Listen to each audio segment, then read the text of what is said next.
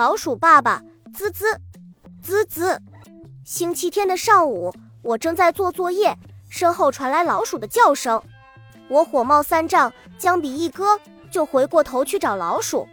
哼，这老鼠也太嚣张了，大白天的就赶出来捣乱。它当我是空气吗？我找了半天，没有找到老鼠，却看见我那像拇指一样大的爸爸正趴在床头柜的台灯下，四肢着地。他的手弯成了爪子状，不停地刨桌面；他的嘴巴大张着，用牙使劲地啃木头，看起来跟老鼠似的。我惊呆了，心想：爸爸这是在干什么？等等，故事讲到这里，你一定会问我，你的爸爸怎么只有拇指那么大？好吧，让我来告诉你。如果你看过《装在口袋里的爸爸》其他故事，你会知道。我爸爸原来和别的爸爸一样，是个身高一米八几、五大三粗的壮汉。他之所以会变小，是因为我的妈妈老是骂他，骂他一次他就缩小一厘米，再骂一次又缩小一厘米，久而久之就变成了只有拇指大的小人了。变小后的爸爸什么都干不了，只能整天待在我的口袋里，当我的教育部长，随时随地监视我的一举一动。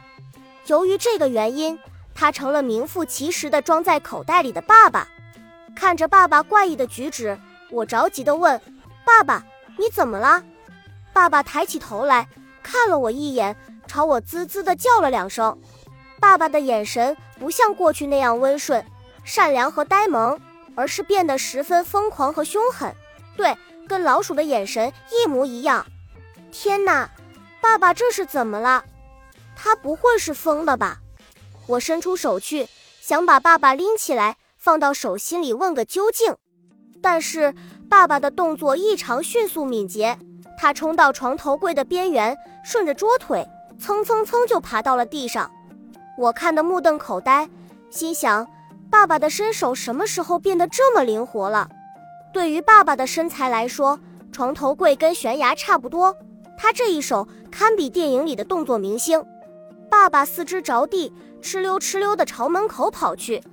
我追上去想要抓住他，但是一方面因为他小，另一方面他也变麻利了，我根本抓不住他。爸爸冲进厨房，钻进储物柜，吃起储物柜里放着的火腿肠、方便面。储物柜里的食物被他啃得七零八落。这倒也罢了，最令我吃惊的是，他竟然啃起了生猪肉。还啃得津津有味的，我忙喊道：“爸爸，快停下！你怎么了？”爸爸理都不理我，我心急如焚，想早上起床的时候，爸爸还挺正常的，专心致志地坐在台灯的灯座上摆弄一堆小零件，他怎么会突然变成这样？难道是中邪了？听说人中邪了就会变得疯疯癫癫，不可理喻。这可怎么办？对了，我还听说桃木剑可以驱邪。过年逛庙会时，我还缠着妈妈买过一把，它就放在我的房间里，现在正好可以派上用场。我冲进房间里，翻箱倒柜的将桃木剑找出来，然后再冲回厨房，拿着桃木剑对准储物柜上的爸爸，学着电影里的道士喊道：“急急如律令，一切妖魔鬼怪，快快闪开！”爸爸抬头看了我一眼，我心中一喜，想看起来有戏。但是爸爸并没有恢复正常，却从被他弄得一片狼藉的储物柜上爬下来，飞快地朝客厅跑去。我赶紧追过去，大声喊道：“爸爸，快回来！”就在我快要追上爸爸的时候，爸爸突然钻进了墙角的一个老鼠洞里。我心急如焚，想：我们小区是旧小区。我们的房子是老房子，老鼠成灾，爸爸不会被老鼠洞里的老鼠给吃掉吧？我的脑海里浮现出爸爸被老鼠们分吃的可怕景象，急得像热锅上的蚂蚁，对着老鼠洞喊道：“爸爸，你快出来啊！”没有回答。我将桃木剑伸进老鼠洞里，使劲地捅着，滋滋吱，老鼠洞里传来老鼠的叫声，我的心提到了嗓子眼。趴在地上往老鼠洞里看，这时一个小小的身影冲了出来，是爸爸。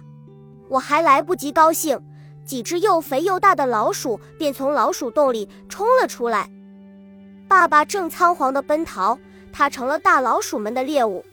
我挥舞着桃木剑驱赶老鼠，老鼠们四处逃窜，纷纷钻回了洞里。客厅里终于看不到老鼠影了。我刚松口气，却发现爸爸也不见了。我大声喊道：“爸爸，你在哪里？”吱，厨房里传来类似老鼠的凄惨尖叫声。我冲进厨房一看，只见爸爸的一只脚被老鼠夹夹住了。那是妈妈事先放在那里的。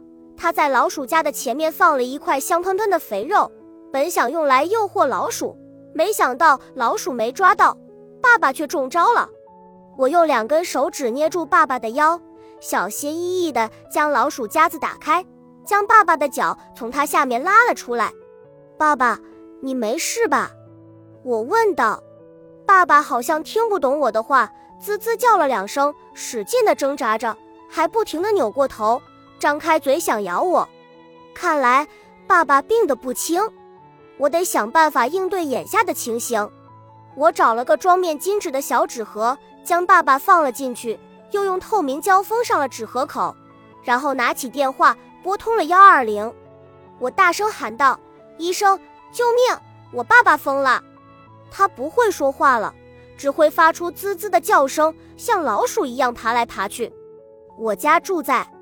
好的，请马上赶来。”爸爸使劲地挠纸盒子，我用手指拍了拍盒子，安慰他：“爸爸，你忍耐一下。”救护车很快就来了，我有点担心，医生看到爸爸这模样，会不会把他送进精神病医院？